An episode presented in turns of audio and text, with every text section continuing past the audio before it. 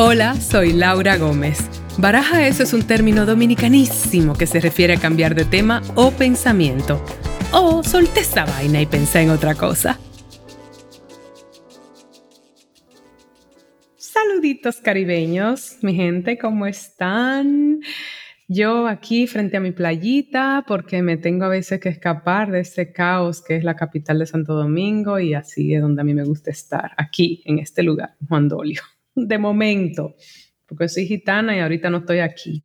Pero bueno, ya saben que he estado conversando mucho, bueno, la, semana pasada, conversando mucho sobre el tema de, de, la marca personal, muy interesada en sacar adelante siempre este proyecto que es este podcast, que le tengo mucho amor, mi hijito, y buscando inspiración, porque lo que esto representa para mí es un gran cambio de dirección y una apuesta a encontrar audiencia, comunidad, tener conversaciones inteligentes e interesantes sobre la vida y sobre procesos y demás. Entonces, hoy tengo a un invitado muy especial y particular por tratarse de alguien que es sangre de mi sangre, o más bien yo soy sangre de su sangre porque se trata de mi padre, el señor Lorenzo Gómez Marín. Y la verdad es que fui donde él en estos días porque Estoy, como les digo, a veces mm, se me va la gasolina con esto de crear este proyecto nuevo y estar también como arando en un terreno nuevo, ser emprendedora y tal. Y mi padre me ha servido a mí de tanta inspiración. Primero es como, gracias a mi padre, yo creo que tengo fe en que hay hombres buenos ahí en el mundo, a pesar de que el sistema está diseñado para que no haya introspección. Es un hombre realmente muy observador, muy ecuánime, de quien yo saco mucha de, la, de las inclinaciones que tengo por causas sociales y que me enseñó a pensar por mí misma. La verdad es que a veces hasta nos lleva a tener debates en nuestro diario vivir. Y es algo que yo agradezco mucho porque él y mi madre en ese sentido van muy alineados. Yo tengo la libertad de ser y de elegir por mí misma. Eso incluyó que mi padre tiene una empresa que tiene 36 años en el mercado que cumplió recientemente, digamos que mi hermano, su tercer hijo, porque la verdad es que parecía que esa iba a ser la línea a la que, o, por lo menos lo que se espera ¿no? en estas sociedades de que yo voy a seguir los pasos de mi padre. Y el haberme ido por otro camino, trazar mi propio camino, ser actriz, irme a Estados Unidos a crear mi destino propio, es algo que él y mi madre, los dos, realmente nutrieron y alimentaron y, siempre han apoyado esa naturaleza independiente que yo tengo y nos han apoyado tanto a mí como a mi hermano en lo que hemos querido. Entonces, algo que yo aprecio tanto, que una persona que creó y que puso tanta energía en esta empresa me permitiera a mí la libertad de ser y de, tomar otro, otro camino. Sin embargo, de cierta manera, pues me guía muchísimo. En el episodio de hoy creo que van a, a notar que lo traje no solamente porque es mi padre, sino porque tiene una increíble historia de vida, una de orígenes humildes, realmente un hombre que a sus 74 años se siente muy pleno y muy eh, tranquilo en su existencia y muy satisfecho.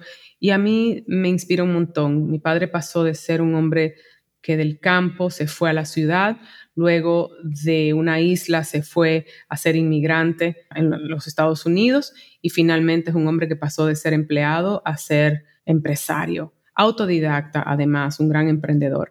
Yo pues lo quiero, lo adoro, es mi padre, pero también lo admiro y le agradezco tanto la inspiración que es para mí en todos los pasos que doy cuando se trata de crear mi propio trabajo, de de haberme instaurado esa mente de emprendedora y también de ser jefa de mi destino.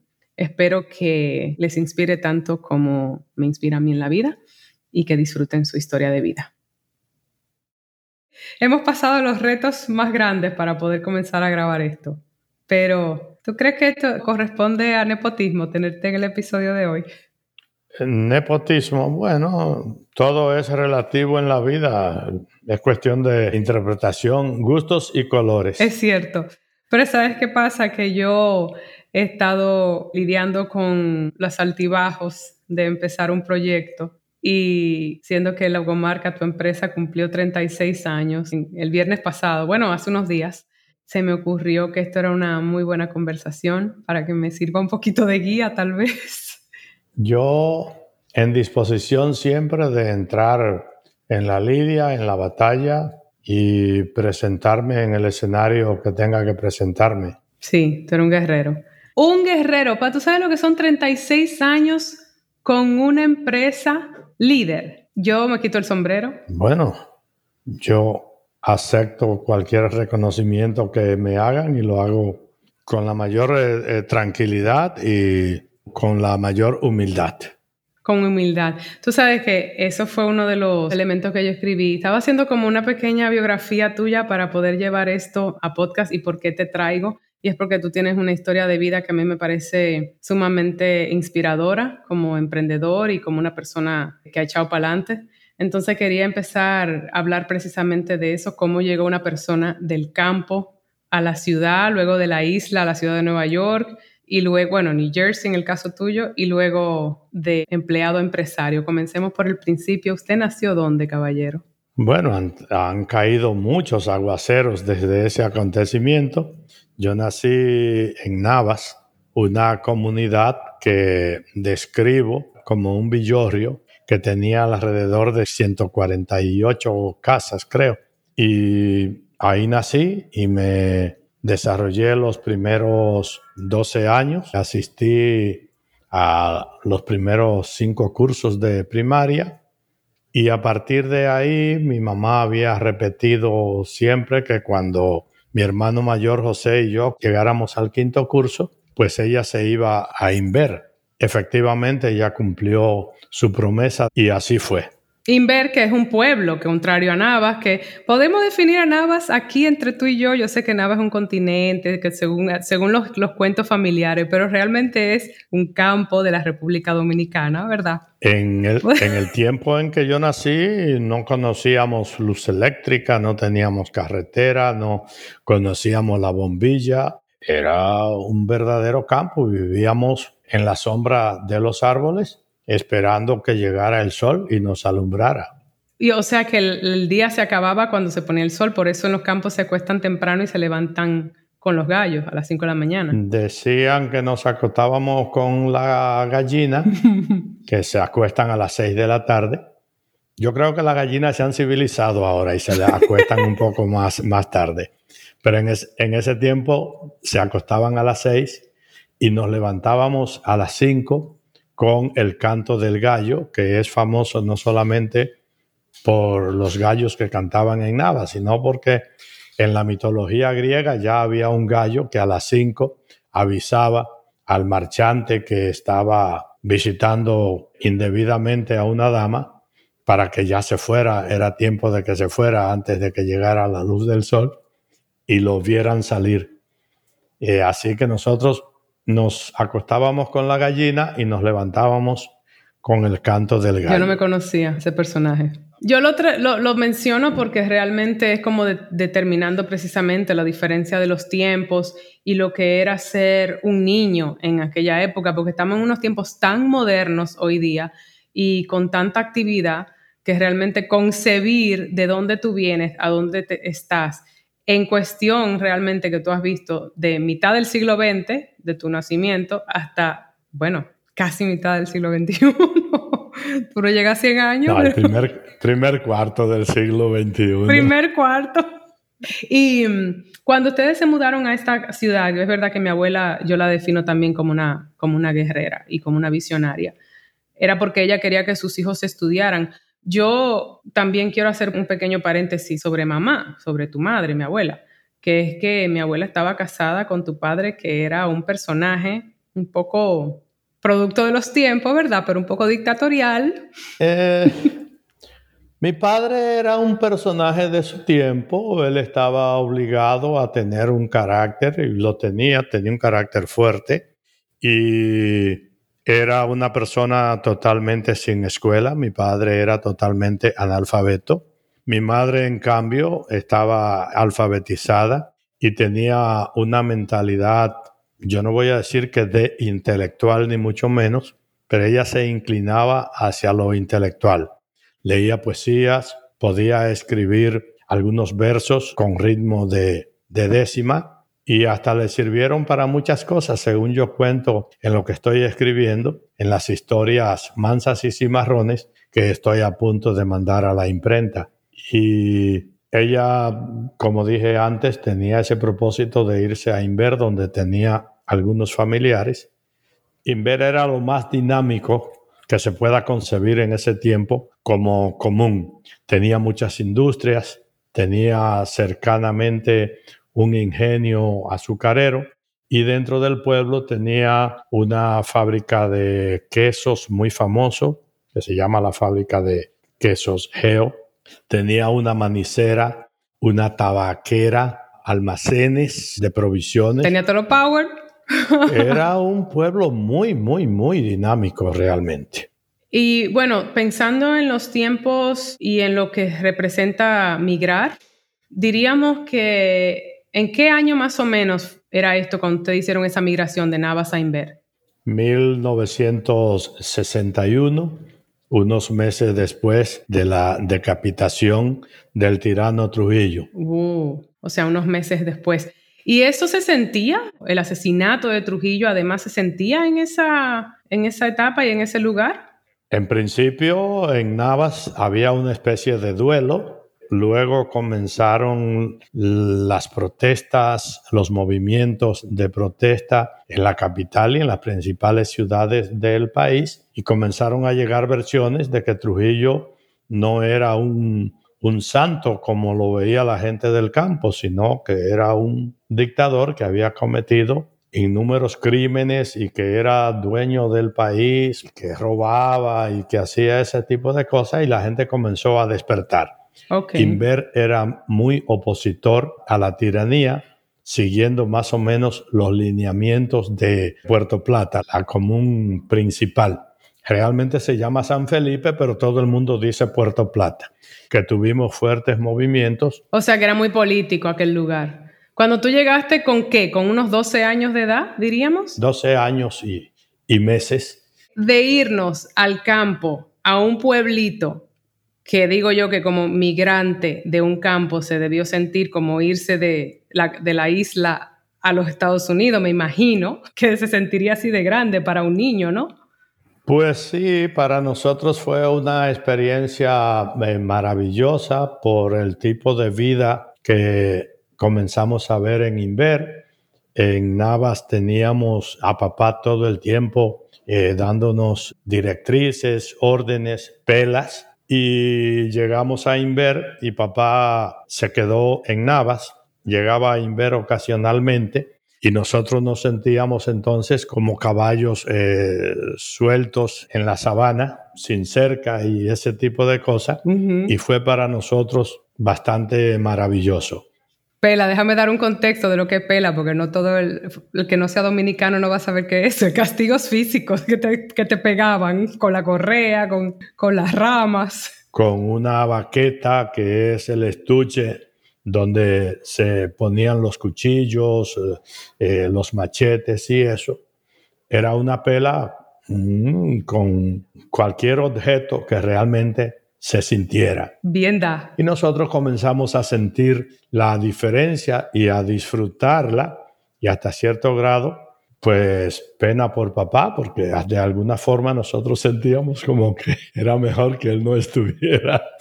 Pero también la costumbre de los tiempos era que el padre era el jefe y había que obedecerlo. Sentían que era el jefe y había que obedecerlo. Sí, sí, eso se sentía. Culturalmente yo creo que no estaba arraigado eh, tener como un deseo de que el padre no estuviera ni de desafiarlo. Eso se aceptaba como que era parte de la, de la vida realmente. Mi mamá, que dije antes que era una valiente guerrera y visionaria, eh, decía, y ahora el propósito es que cuando mis hijos terminen la escuela primaria para la secundaria, pues me voy a la capital porque yo quiero que estudien en un ambiente donde el pensamiento fluya más y donde no haya cercas en las sabanas, que mis hijos tengan la libertad de opinar, de concebir ideas, de recibir mejores ideas. Oye, es muy loco para mí que tú digas eso, porque yo siento mucho a, mi abuela en mi ADN, porque mamá, estamos hablando de, una mujer que tendría que unos 40 años cuando ya tenía sus ocho hijos, ¿verdad? Sí, estamos hablando de 40, 41 años. Una mujer con 41 años, con ocho hijos en 1960, que deja a su marido, que no sé, no era una cosa fácil divorciarse de un hombre con ese carácter de mi abuelo, con la visión de llevar a sus hijos a estudiar. Y eso que tú me estás diciendo era desafiar mucho a la sociedad dominicana en tiempos donde eso justo acababa de morir Trujillo. A mí se me, un poco se me eriza la piel pensando en cómo me da mucha explicación de por qué yo tengo el temperamento que tengo honestamente. Y entonces, ¿qué fue mudarte a la capital después de pasar por Inver? Bueno, llegamos a la capital eh, cuando todavía había gente que estaba espantando la mula, es decir, migrando desde la capital hacia los pueblos para ponerse a salvo porque le tenían miedo a la revolución, a la guerra que había estallado en el 65. Y llegamos a la capital un año y cuatro meses después de haber estallado la revolución y mi mamá recibió muchos consejos para que no lo hiciera porque la capital era una, una olla de presión donde estaba a punto de, de reventar todo. Pero ella no escuchó a nadie y dijo, no, no, no, yo quiero que mis hijos se desarrollen en la capital. Pueblo es pueblo y la capital es el centro del pensamiento, de la modalidad, de aprender a pensar, de desarrollarse. Y llegamos a la capital. Pocos meses después me encontré con un anuncio en un periódico que decía, hágase locutor en aula o por correspondencia. Y entonces yo llamé por teléfono, me dijeron que el curso comenzaba dentro de unos días y yo estaba tan obsesionado con eso que, se, que pregunté que si no podía comenzar antes. Me dijeron, pero le estamos dando una fecha que esto comienza dentro de cinco días. Entonces que encontraste una vocación, tu primera vocación como locutor. Yo me fui a la escuela a inscribir, costaba cinco pesos la inscripción, pero cinco pesos era una suma en ese tiempo, pero una suma, ¿eh? Claro. Eh, la primera casa que mamá alquiló costaba nueve pesos el alquiler mensual. Así que imagínense ustedes lo que significaba oh, cinco pesos. Era más de la mitad del alquiler de la, de la, casa. Nosotros llegamos con una dicción relativamente buena para venir de, de pueblos ibaeños y la gente nos alababa un poco. Y me gradué en la escuela eh, de locución del profesor Otto Rivera y conseguí un trabajito en una emisora y por un tiempo eso nos sirvió de fuente de, ingreso y sobre todo eso me abrió las puertas para conseguir un visado a Estados Unidos y producto de un entusiasmo en el que me puso un amigo que estaba viviendo en Puerto Rico, pues opté por emigrar a la vecina isla de Puerto Rico donde más o menos teníamos nociones de lo que era, porque mi abuelo materno era de aquella isla. Correcto, iba a decir, para como contexto debo decir que teníamos un abuelo boricua, pero ya lo mencionaste. ¿Cómo se llamaba el abuelo? José Dolores Marín Correa. Sí, Ok, ¿y qué descubriste en Puerto Rico como inmigrante dominicano? ¿En aquel tiempo había en esos conflictillos o había mucha hermandad? No, Puerto Rico siempre ha recibido bien a los dominicanos, pero no ha dejado de usar al dominicano como materia prima de sus chistes, ¿no?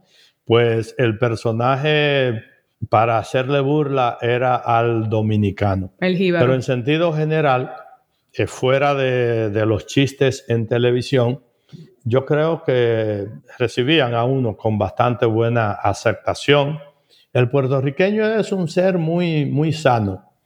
Y de los países que yo he visitado, y a esta altura del juego tengo la suerte de haber, de haber visitado bastantes. Son muchos, me consta. Eh, el puertorriqueño es muy sano, muy receptivo, muy colaborador. Y así fue en esos tiempos yo no duré muchísimo tiempo en Puerto Rico. Por una cuestión circunstancial, me fui a tierra continental de Estados Unidos en el 1971 y allí trabajé por una semana en una empresa y circunstancialmente también tuve que salir. Llegó migración. Ah, esas fueron las circunstancias, ok. ¿Qué, ¿Qué significa eso? Espérate, no me salte. ¿Tú estabas trabajando dónde? Yo ese ching no me lo sabía. Me acabo de, desayunar. Era una fábrica de, de ropa de hombres, de niños y de adultos. Yo estaba en una mesa, creo que mi trabajo era sacar los cuellos que salían como doblados. Había que ponerlo bien para llevarlo a la plancha, algo así. Yo estaba en una mesa frente a una colombiana y vinieron unos tipos elegantes, bien vestidos, y se llevaron a la señora que estaba frente a mí y a tres personas más. Y la amiga que me había llevado a trabajar allí se me acercó con un hermano de ella también y me dijeron, quédate tranquilito, no te muevas de aquí, sigue haciendo tu trabajo. Pero en la noche ellos me dijeron, Lorenzo, no puedes volver allí porque migración va a volver a buscar a la gente.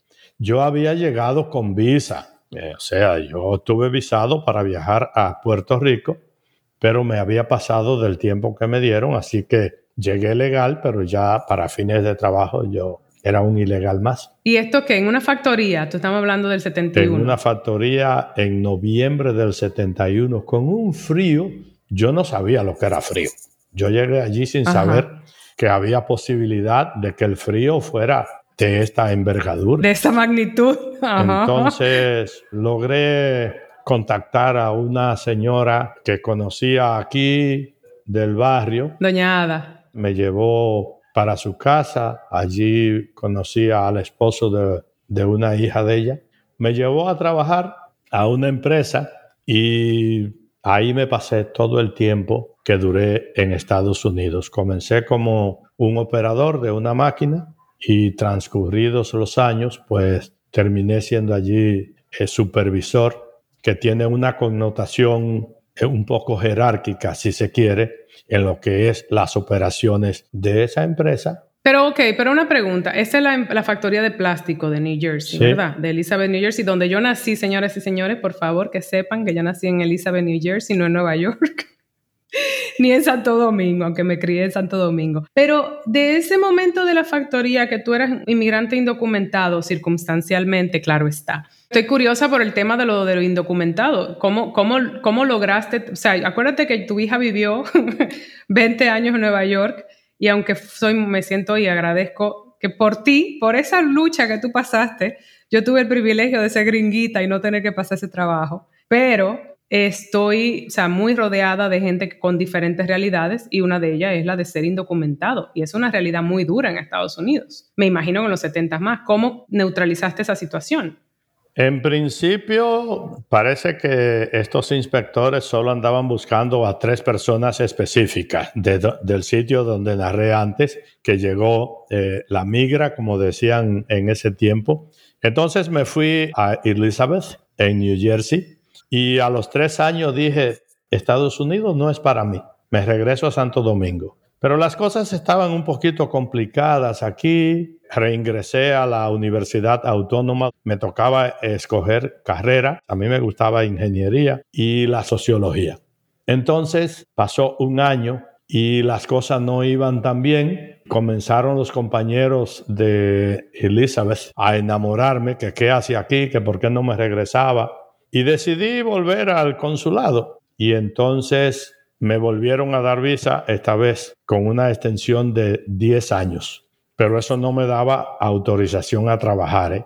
solamente a viajar, entrar y salir, entrar y salir cada vez que yo quisiera. Me inscribí en una escuela para estudiar inglés. Y después que estudié un poco inglés, que ya creía que sabía inglés, me fui a un college o sea, si tengo algo que lamentar, es el hecho de que no aprendí ese inglés que debí haber aprendido. Pero es curioso porque hay una razón por la cual yo no aprendí muy buen inglés. En ese tiempo yo tenía mi mente revolucionaria y lógicamente un poco izquierdóloga. ¿Y qué sucede? Que por cuestión de ideología teníamos la sensación de que aprender inglés era hacerle el juego al capitalismo.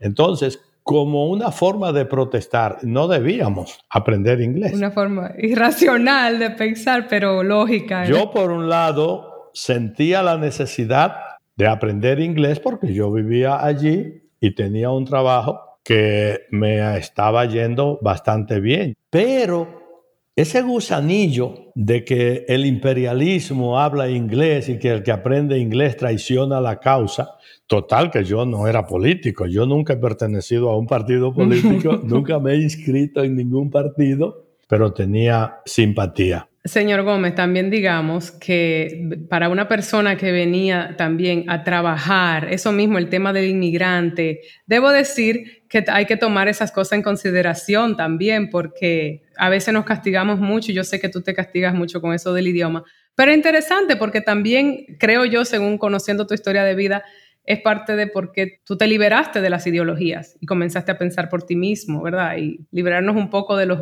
pensamientos de grupos, digamos, o tribales, tal vez. Digamos que sí que tenía como, como esa inquietud de que no apareciera un HP por ahí que quisiera decirme, usted tiene que hacer esto. Eso, eso no era parte de mi personalidad realmente, obedecer esas consignas, ni dejarme llevar como un cordero eh, siguiendo al pastor, ni mucho menos. Pero uno es joven y tiene ideologías naturales.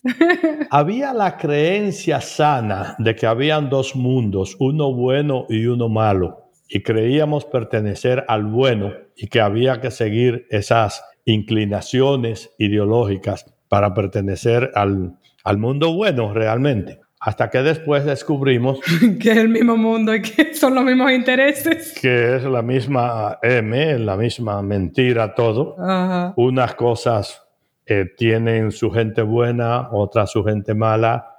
Eh, las luchas que creíamos que estábamos correctas en apoyarlas. Después descubrimos que llegaron al gobierno, hicieron lo mismo que hacían las otras dictaduras, son dictaduras de lado y lado. Siempre. Fusilan gente, engañan gente. Hasta el sol de hoy, donde todavía los gringos siguen en guerra con Rusia, la misma vaina, la misma película. Oye, Voy a hacer la historia un poco corta por cuestión de tiempo. Baja Santo Domingo, conoces a mi madre, amor del negrito rápidamente, te casas y vienes con mi mai para Elizabeth, New Jersey. Pero no nos casamos así corriendo, nos conocimos y me impresionó algunas expresiones que oí en la voz de ella. Dije, oh, esta chica está interesante, mira, piensa muy adelantado, está avanzada. Y comenzamos eh, a conocernos, nos escribíamos y unos años después, entonces yo le dije que quería venir a hablar con ella un tema serio vine a hacer una de esas tantas visitas que hacía desde Estados Unidos.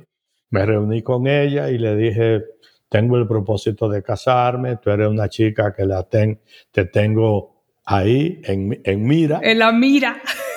No sé si suena romántico, pa, pero suena pragmático. No, pero ya había habido intercambios románticos a través de cartas, cuando eso no se escribía y las cartas llegaban 20 días después, pero, pero llegaban y entonces había un flujo de cartas, va y viene, va y viene, va y viene. O sea que la parte romántica también existió, pero ya al momento de plantear la situación de tomar una decisión, digamos que fui más pragmático que, que romántico mi mujer dijo que podría funcionar, mira, está interesante.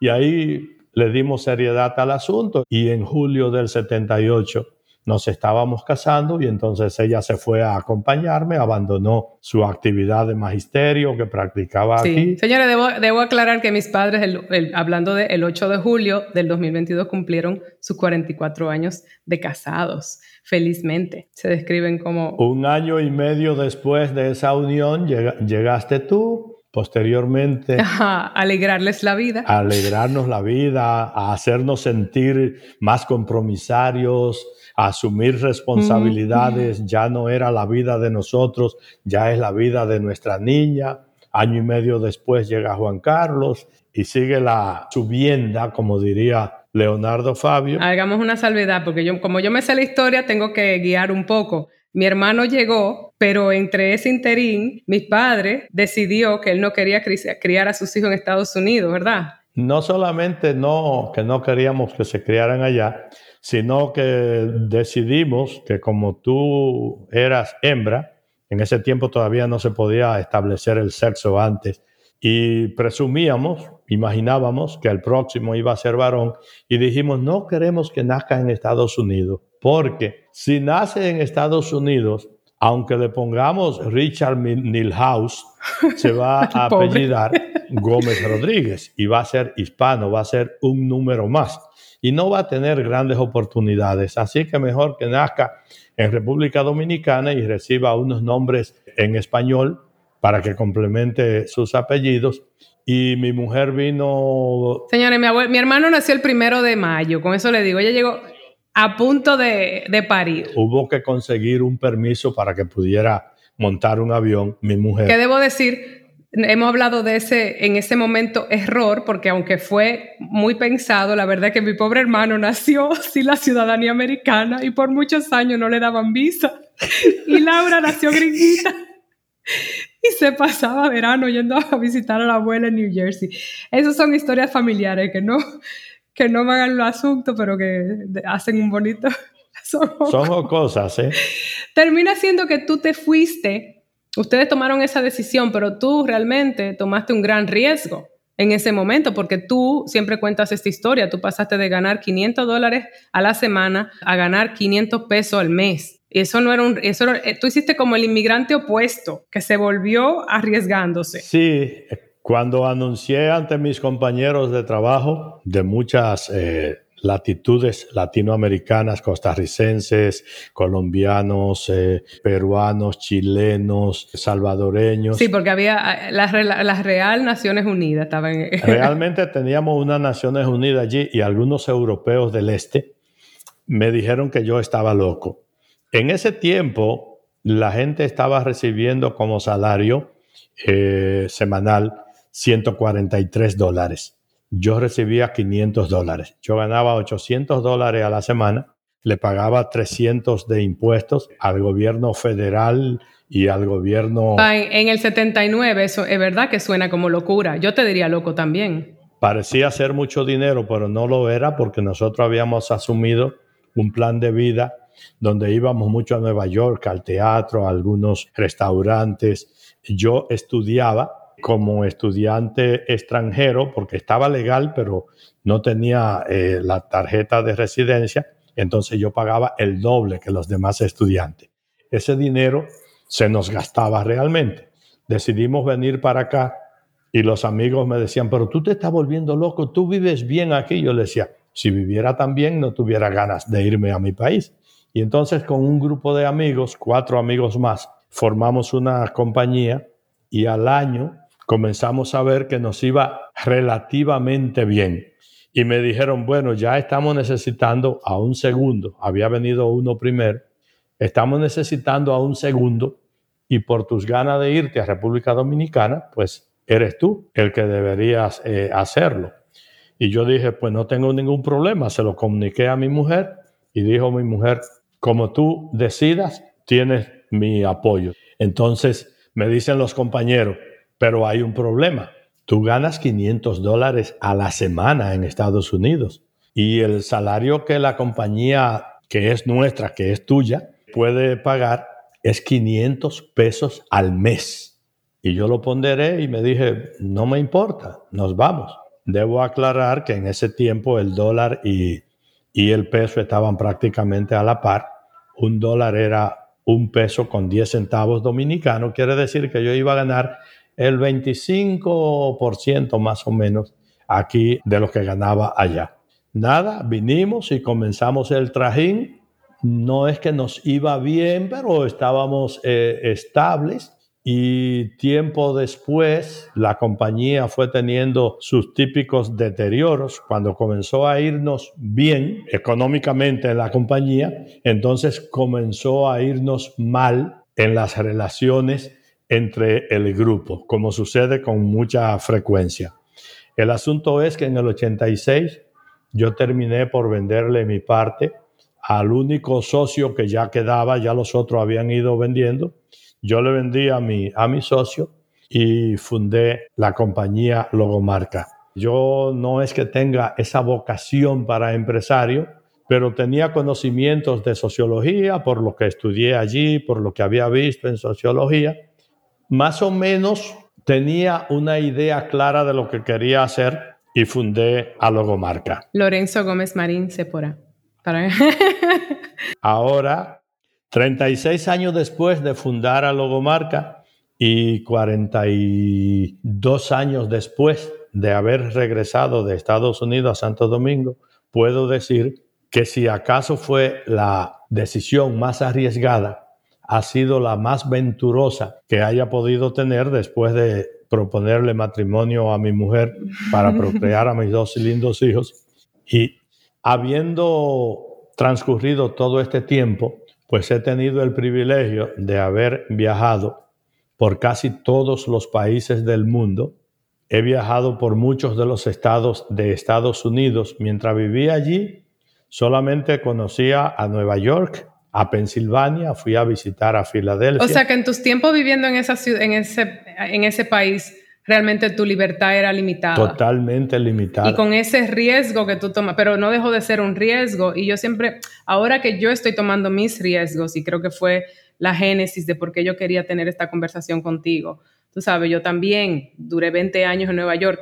Mientras estabas hablando, caí en la loquísima conclusión cósmica de que tú llegaste a los Estados Unidos por primera vez en octubre del, del 71 y yo llegué a Estados Unidos por primera vez en octubre del 2001.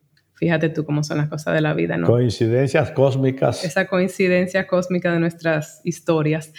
Tres semanas después de la, ¿te acuerdas? De que se cayeron las torres, llegué yo a los Estados Unidos, un gran riesgo. Sí, la tragedia de las torres gemelas. Yo recuerdo que cuando tú llegaste, nos llamaste y nos dijiste, esto es gris todo todo gris, muy, muy callado Nueva York, que debe estar un poco así, bueno, el mundo entero con la pandemia.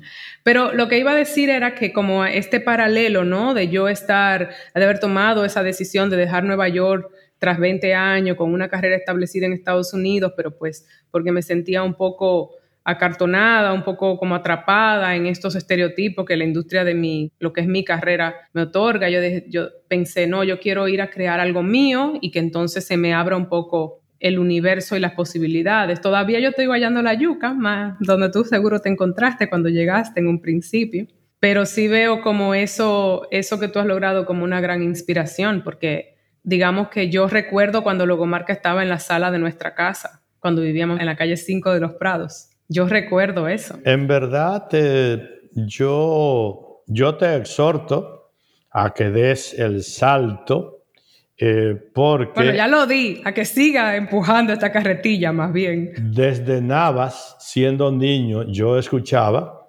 dije antes que mi mamá tenía como esa mente como inclinada a lo intelectual. Ella usaba muchos refranes, le gustaba la poesía, le gustaban las décimas, y ella decía, el que no se arriesga, ni pierde, ni gana. Y entonces eso se me grabó, bueno, si no me arriesgo, no voy a perder nada pero si no me arriesgo tampoco voy a ganar nada. Así que decidí dar ese salto y luego la misma situación de meterme a empresario sin tener ningún conocimiento de empresariado, sin tener vocación, pero sí tenía la disposición porque sabía que era una forma de que quizás se podía progresar un poco, pero aún así dije, bueno, yo puedo intentarlo y hacerlo diferente a los demás y trabajar no solamente para ser un empresario y ganarme todo el dinero del mundo, sino para crear fuentes de, riqueza, porque los empleos es eso, lo que crean, fuentes de riqueza. Los países que viven bien es porque su nivel de desempleo es bajo y se necesita mucha gente arriesgada que ponga empresas para dar trabajo. Ahora lo que usted tiene que saber es qué usted va a hacer con la empleomanía no le podemos dar a los empleados lo que ellos piensan que merecen, porque todo el mundo siempre espera eh, lo máximo y el trabajo tiene un valor en el mercado.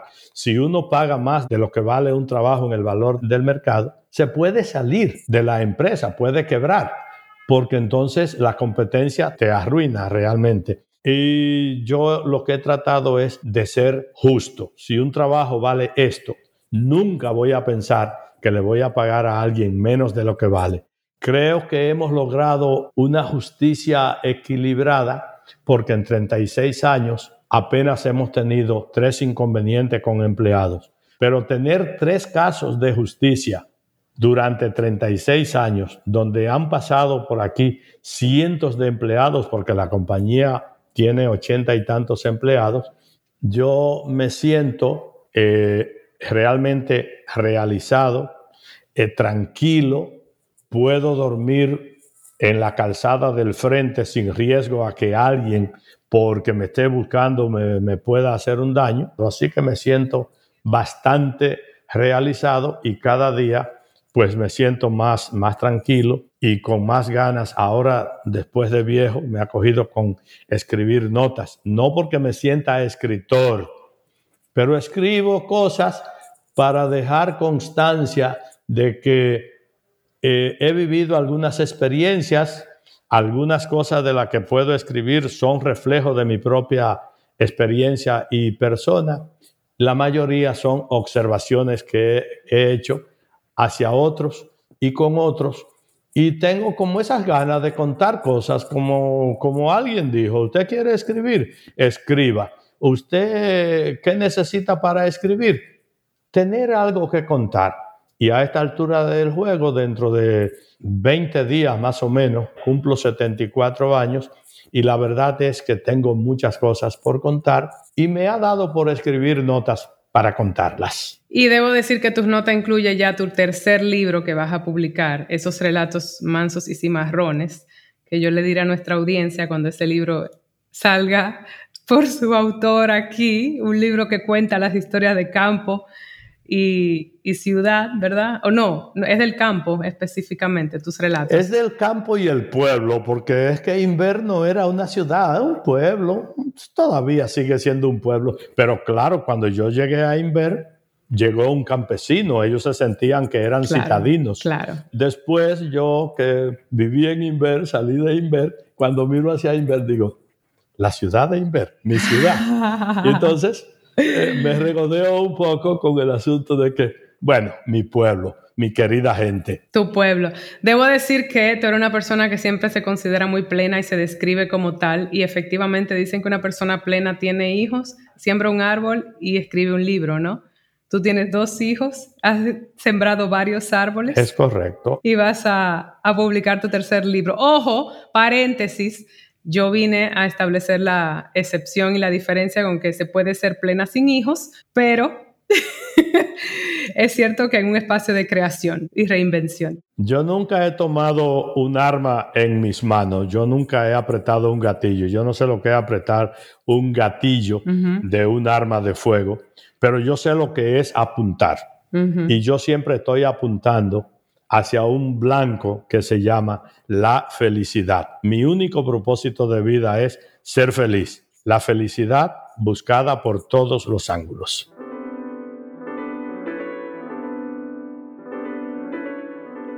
Y ese fue Lorenzo Gómez Marín, mi padre. Siempre el, tiempo se me va y se me hace agua. Cuando él comentó sobre todo eso de la parte social de la empresa, yo me emociono mucho porque pues lo siento, ¿no? Siento el rol que mi crianza ha tenido en mis acciones y, veo que no viene de la nada. Entonces, porque a veces uno dice, ¿por qué es que yo como que no encajo y no sé qué? Pero este es un hombre que de alguna manera, aunque tiene mis, o más bien yo tengo sus inclinaciones, pues coexiste en esta sociedad. Es muy difícil tener valores y tener integridad en una sociedad como la sociedad dominicana, donde como que a veces tiene protagonismo la cultura del tigueraje. Y sin embargo, mi papá lo hace, lo ha hecho toda la vida, es un hombre muy querido y respetado acá. Y yo aprecio mucho eso. Yo sé que yo a veces como que no encajo del todo y, creo que es porque, bueno, cada quien tiene su manera. Yo tengo este podcast que es mi manera de como de dialogar sobre estos temas y estar en paz con mi isla. Mi padre es un ser extraordinario, pienso yo. Sé que obviamente estoy del lado de, o sea, ¿cómo se dice? Se me va la palabra, pero en inglés sería biased, se me va, se me fue ahora mismo. El caso es que, pues, agradezco mucho haberlo tenido acá. Es un hombre muy especial, espero que lo hayan sentido tanto como yo. Me emocioné muchísimo con esas últimas palabras. Él ha creado premiaciones como la Pluma de Oro que otorga Logomarca a grandes escritores de nuestra nación. Siempre está buscando a personas que como que no tienen el, el suficiente valor por la sociedad y como que los eleva. Es una persona que muy leída y, y, que apoya mucho el arte y la cultura en nuestro país. Y bueno, yo me siento muy agradecida de ser su hija y de haberlo tenido acá. Y ya saben, hasta la próxima.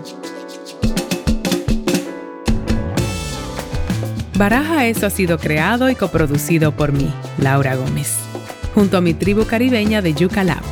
Música original de Stu Mindeman. Síguenos en nuestras redes sociales, arroba Baraja Eso Podcast y arroba ms Laura Gómez.